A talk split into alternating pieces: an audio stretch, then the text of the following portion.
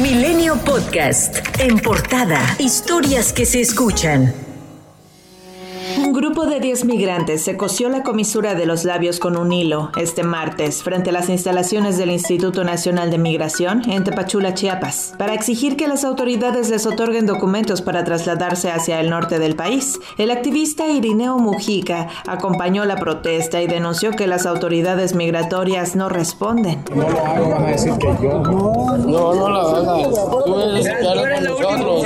Tú eres, tú eres el que nos da, tú eres el líder, tú eres el nosotros puedes torturarte. Eso es voluntario. Aquí nadie nos está obligando a nada. Esto es pacífico. El instituto reprobó las autolesiones y en especial el consentimiento de los autodenominados líderes del movimiento a una semana de exigir que se agilice la entrega de visas humanitarias para poder llegar a la frontera con Estados Unidos. Los manifestantes aseguraron que no buscan confrontaciones. El científico mexicano Héctor Alejandro Cabrera Fuentes, detenido en Miami desde 2020, se declaró culpable en una corte de la ciudad de Miami de cometer espionaje para Rusia desde Estados Unidos. Podría enfrentar una sentencia máxima de 10 años de cárcel. La Fiscalía General de la República entregó al gobierno de Estados Unidos a Ramón Raudel Campos Murillo, alias El Chilango, identificado como presunto líder de una red de trata de personas vinculada con una organización de tráfico de explotación sexual, la cual operaba en los estados de Maryland y Virginia.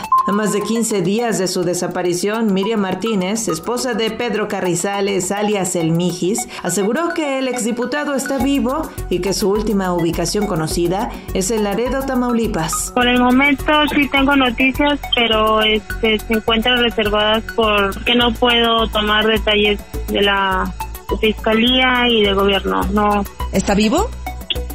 Sí.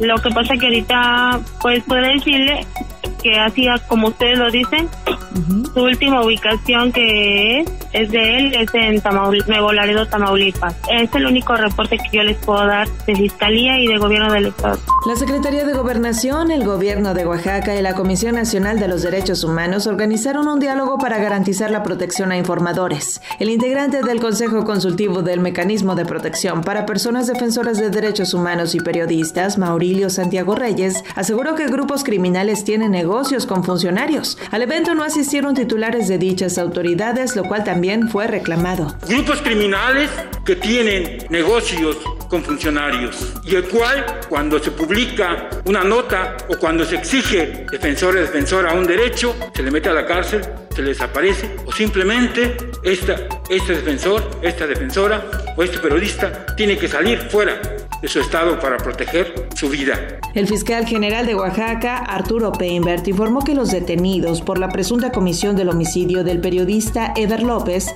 Ricardo E. y Ricardo G. cuentan con 13 ingresos al penal en los últimos ocho años por posesión de arma, drogas y robo de combustible. Un juzgado federal otorgó un amparo a Roberto Borge Angulo, exgobernador de Quintana Roo, sentencia que ordena dejar sin efecto la medida cautelar de prisión preventiva justificada en el proceso que enfrenta por su probable responsabilidad en los delitos de aprovechamiento ilícito del poder y desempeño irregular de la función pública. Tras dos horas de ríspido debate, el Pleno de la Cámara de Diputados aprobó las reformas a la Ley de Instituciones de Crédito para que la Unidad de Inteligencia Financiera de la Secretaría de Hacienda pueda congelar cuentas bancarias sin mandato judicial ni notificación al usuario en caso de existir indicios de operaciones con recursos de procedencia ilícita o de financiamiento al terrorismo. En la sesión de este martes, la presidenta de la mesa directiva, Olga Sánchez Cordero, tomó la protesta de ley correspondiente como senador de la República a Nabor Alberto Rojas Mancera,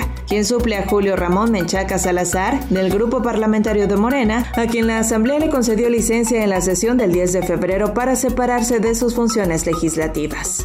El presidente y consejero de la Asociación Empresarios por la Cuarta Transformación, Gustavo Morton, se mostró a favor con el proyecto de reforma eléctrica, al considerar que no existe piso parejo para que las MIPIMES puedan competir contra las grandes empresas. El general Luis Crescencio Sandoval, secretario de la Defensa Nacional, regresó a sus actividades después de superar el contagio por COVID-19. En tanto, México sumó 21.207 nuevos casos de coronavirus y 643 muertes en 24 24 horas, de acuerdo con la Secretaría de Salud.